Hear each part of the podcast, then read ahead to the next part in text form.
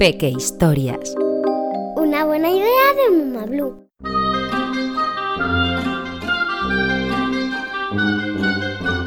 La brujita fuego azul. Freya había descubierto que tenía poderes al cumplir siete años. Durante aquel cumpleaños, más que apagar las velas, las encendió. Sí, como lo oís. Antes de que su mamá pudiera acercar la cerilla a la tarta, de los dedos de Freya brotaron unas llamas azules muy extrañas. ¡Wow! Así fue como el día de su séptimo cumpleaños, Freya ganó un año y perdió un nombre. A partir de ese momento, todo el mundo la llamaría Brujita Fuego Azul. La brujita Fuego Azul provenía de un importante linaje de brujas. Ya su tatara tatara tatara abuela figuraba en el árbol genealógico brujil de la familia, aunque es probable que su estirpe brujesca viniera todavía de mucho más atrás. La brujita Fuego Azul, sin embargo, tenía un problema. Su única magia era ese tonto fuego azul que no servía para nada más que para encender la lumbre de la cocina. Vaya fiasco. La brujita conocía por el gran libro de historia brujesca que las brujas podían volar montadas en su escoba, convertir a la gente en rana o cambiar de forma. Pero ella nada. Es más, lo suyo ni tan siquiera era piroquinesis, que es el poder de prender fuego a distancia, sino que simplemente tenía unos dedos que se encendían como si fueran un mechero. Pues menuda birria de magia que no servía para nada.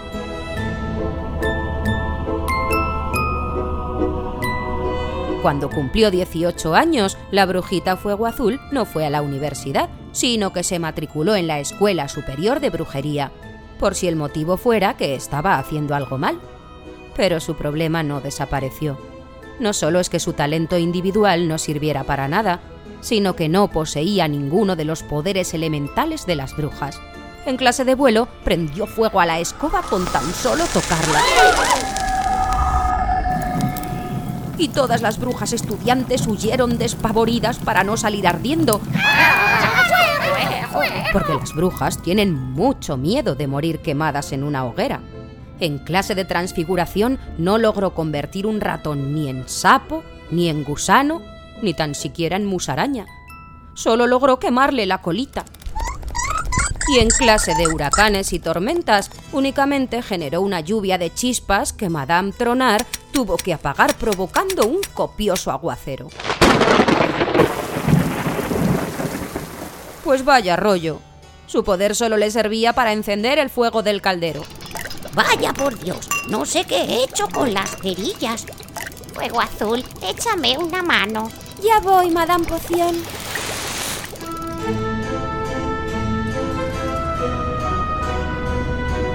La brujita se sentía inferior.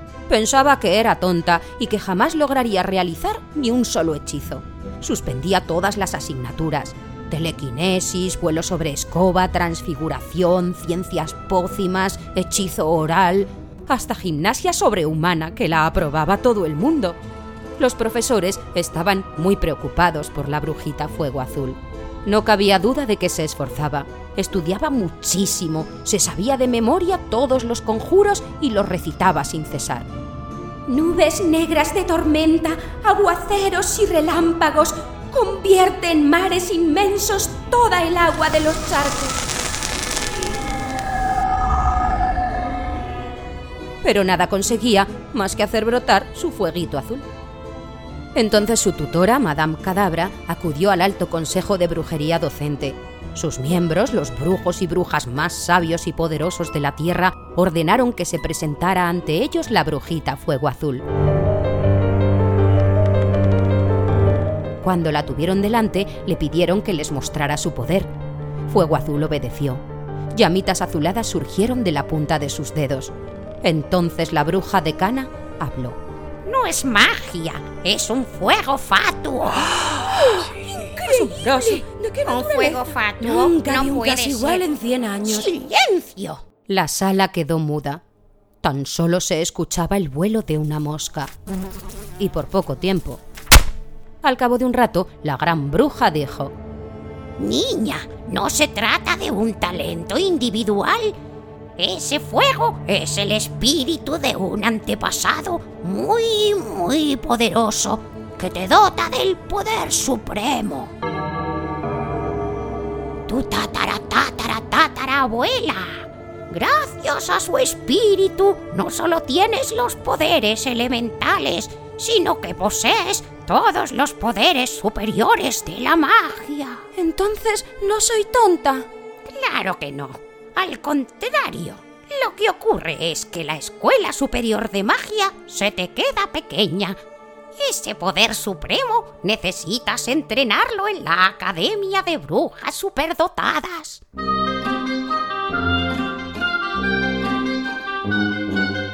Y así fue como la brujita Fuego Azul ingresó en la Academia de Brujas Superdotadas para dejar salir sus magníficos poderes. Ya no se sentía un bicho raro.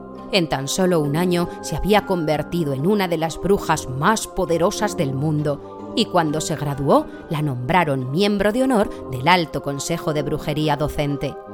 Con el tiempo llegaría a ser bruja decana y cuando murió con 160 años se convirtió en un fuego fatuo de color morado a la espera de que naciera su tatara tatara tatara nieta.